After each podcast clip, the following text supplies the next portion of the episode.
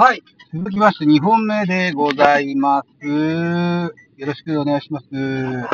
えっ、と、いつもの県境のローソンで買い物をしてですね、これから、えー子供が待つ私の自宅に向かうところでございます。先ほどのファイルでも言いましたけれども、本日は台風10号の影響で、えー子供たちが通う小学校はお休みでございました。朝からあ実家に預け預かっていただいております。父と母、えーおじいちゃんおばあちゃんはですね、今日は朝から朝の10時ぐらい、スマホ教室にね、ドコモに行くんだよって言ってましたけども、ちょうど私の弟が仕事がお休みということもあって、え、あの、預かってくださってますね。えー彼らを迎えに行こうという道中での一人喋りでございます。続きまして、よろしくお願いします。先ほどのね、愚にもつかない、えー雑談、あの、補足をちょっと喋りたいと思いますよ。はい。えっとね、さっき言ったラーメンの記事ですね。これはノートにも上げてますけども、私 SNS と Facebook にもアップしてございます。Facebook の中ではラーメンのグループに3つぐらい入ってるのかな？うん。合わせてね、合わせて600いいねぐらいつきましたよ。うん。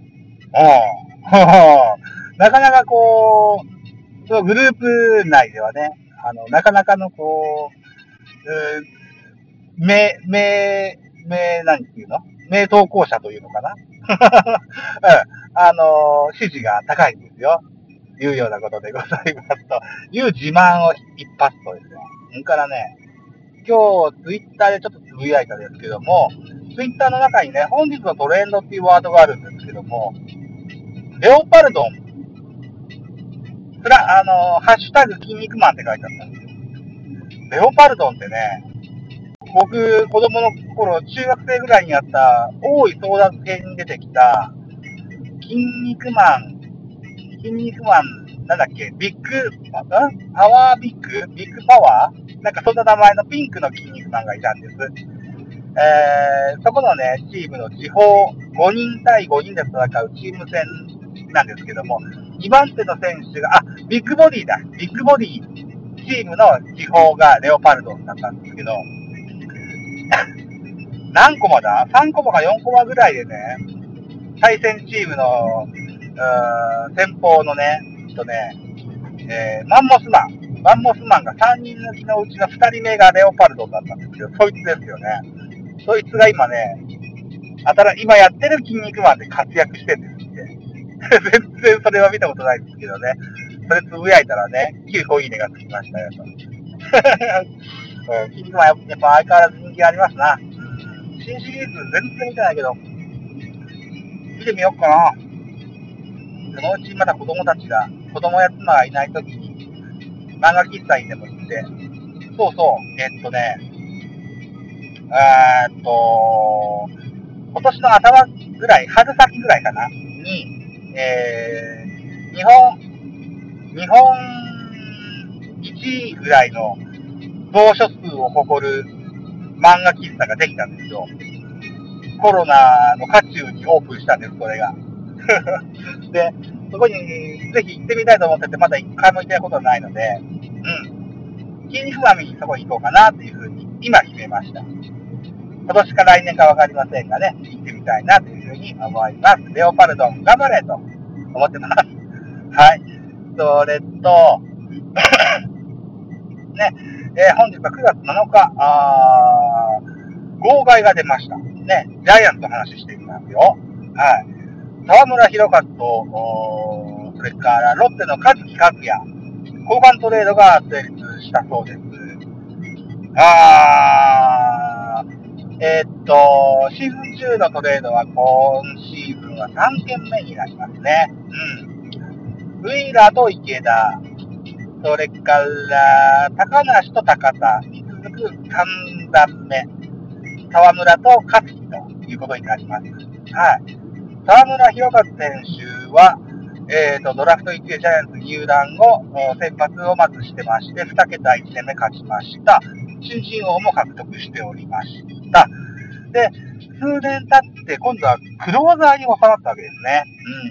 うん。何年前やったっけな何年前か忘れましたけども、スコット・テツ太郎って言われたあの時期の後ですわ。うん。で、えー、っと、エース、菅野の勝ち星をいっぱい食い潰しながらも、なんとかね、あの、セーブを取ったことありますよと。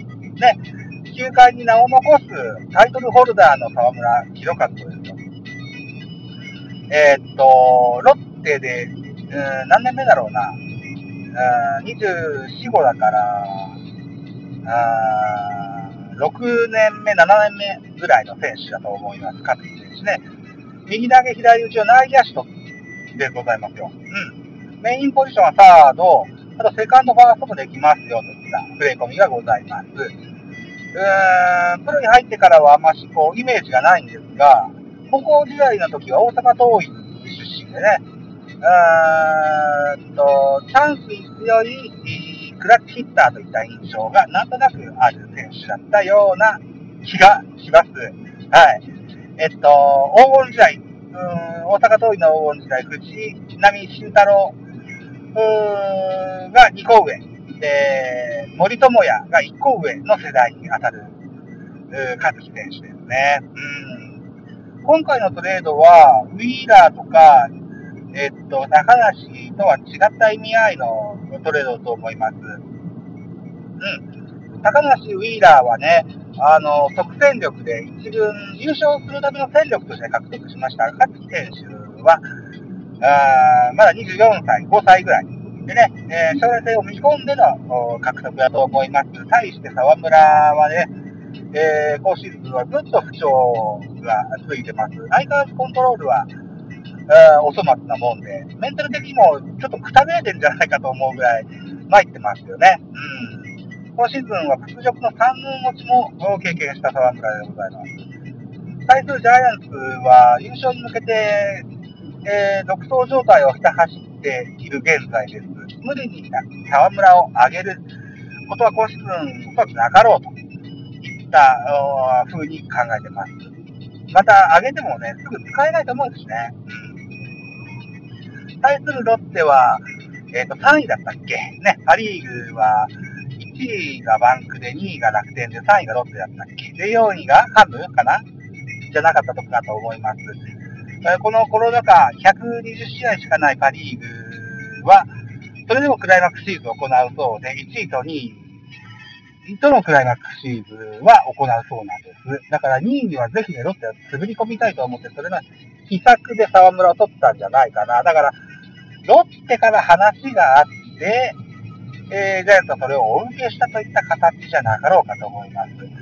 えー、巨人もロッテも2軍はイースタンリーグに所属しておりますので、現在2軍で調整した沢村のピッチングを見たことなんじゃないかな。2軍でもは、2軍では沢村選手防御率2.59だったような気がします。うん。これだったら、幕張で使えるぜと思ってお話をくれたんじゃないかと思います。うん。で、ジャイアンツにしてみればですよ。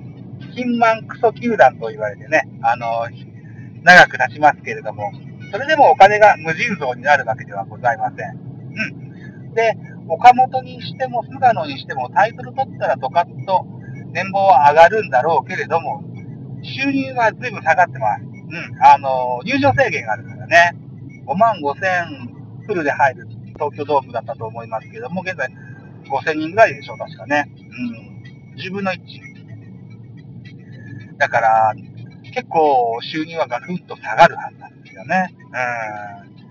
うん。そういったこともあって、1億5600万の沢村と650万の和樹のトレードが成立したんじゃないかなと思います。シーズン終了後にはジャイアンツ10人ぐらい切るぞっていう話もあって、その中の2は沢村の名前も入ってるんじゃないかというような、まことしやかな噂もあったりしましたのでね。うん。まあ、それだったらね、壊れてロッテに行って、また、あのー、なんて言うんでしょうね、えー、再起を果たしていただけたらというふうに沢村選手には思ってます。また、勝木選手もね、こう、せっかくできたご縁ですのでね、あのー、ぜひ活躍していただけたらと思いますよ。目下のライバルとしては田中俊太でしょうな。あジャイアンツ、今年は田中俊太、まだ一軍に上がってきたことないんじゃないかな。プロ1年目から結構一軍で活躍した田中選手ですけれども、まずその田中と、かね、かえー、競争してね、えー、いただけたらというふうに思ってます。うん。あとね、サトシ君のツイッターでは、山田ペット鳥りの資金作りなんじゃないの？なんていうふうに言ってましたけどね、資金作りか、その、そういうこともあるかもしれないけどね。まあ、とにかく、優勝します、金、金はかかります、給料上がるだろうからね。だからある程度カットしないといけない。河村残してても、1億5600万の選手をいきなり何百万にダウンなんて提示はおそらくできないからね。うん。このトレードはそういった意味もあるかもしれません。お金作りの意味もあるかもしれませんね、というふうに思うんだけど、もうちょっとこう、うーん、前向きに捉えてね、えー、高、沢村博和の新天地での活躍、これをね、ぜひ、え、目指していただけたらな、というふうに思ってたりもします。このシーズンは、トレードの期限が9月21だか7だかぐらいまであるはずですのでね、まだまだ噂ありますよ。藤波の噂もあるそうですよ。大声とか田中和樹の噂も、ああっ出てた、出てたこともございます。うん。とにかくジャイアンツは優勝に向かってひた走ってございます。はい。ということでね、そういった戦力作り、それから将来の設計もね、えー、兼ねながらね、あのー、いいタイミングでいい補強ができたらいいかな、なんていうふうに思います。はい。といったところで、こんなところでしょう。ありがとうございました。